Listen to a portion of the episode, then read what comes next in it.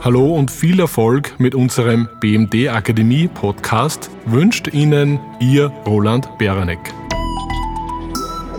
Guten Tag, mein Name ist Christoph Eisel. Herzlich willkommen zu meinem Podcast zum Thema Controlling-Kreislauf. Controlling wird häufig als Kreislaufprozess beschrieben. Dieser besteht im Wesentlichen aus drei großen Elementen. Der Unternehmensplanung, das kann jetzt ein Jahresbudget sein oder auch eine Mittelfristplanung oder auch eine strategische Planung. Dann der Umsetzung der geplanten Maßnahmen. Und drittens die Kontrolle bzw. Steuerung. Wenn wir beispielsweise auf die operative Planung äh, zu sprechen kommen, geht es zunächst einmal darum, die Ziele und die Prämissen für das kommende Geschäftsjahr festzulegen. Darauf aufbauend kann man dann die entsprechenden Planungsrechnungen erstellen.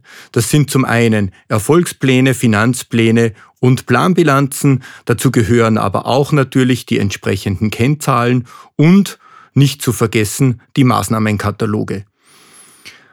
In weiterer Folge gilt es, diesen Plan zu genehmigen. In größeren Unternehmen erfolgt die Genehmigung durch Geschäftsführung und unter Umständen auch einen Aufsichtsrat oder einen unternehmerischen Beirat. Nach der Planung geht es um die Umsetzung der Maßnahmen, die man sich überlegt hat. Es geht also darum, die Mitarbeiter zu motivieren, die Mitarbeiter auch zu führen, sodass all das, was man sich in der Planung vorgenommen hat, auch in die Tat umgesetzt wird. Zum Abschluss kommt es dann zu einer operativen Kontrolle und Steuerung. Diese beginnt zunächst einmal mit einem Plan-Ist-Vergleich oder Soll-Ist-Vergleich. Das heißt, es geht um eine regelmäßige Kontrolle der Zielerreichung. In der Praxis findet diese Kontrolle der Zielerreichung monatlich oder quartalsweise statt. Dabei gilt es natürlich auch, aufgetretene Abweichungen zu analysieren und die Hintergründe zu erfahren, warum man gewisse Ziele nicht erreicht hat oder warum manches Mal Budgetwerte über- oder unterschritten wurden. In einem nächsten Schritt baut man auf die Ist-Werte auf und erstellt eine sogenannte Vorschaurechnung oder einen Forecast. Dieser Forecast reicht meist bis zum Geschäftsjahresende und zeigt sozusagen, wie sich die Situation des Unternehmens aller Voraussicht nach bis zum Jahresende weiterentwickeln wird. All diese Informationen aus der Planung, Plan-Ist-Vergleich, Abweichungsanalyse und Vorschaurechnung fließen schlussendlich in ein unternehmerisches Berichtswesen ein.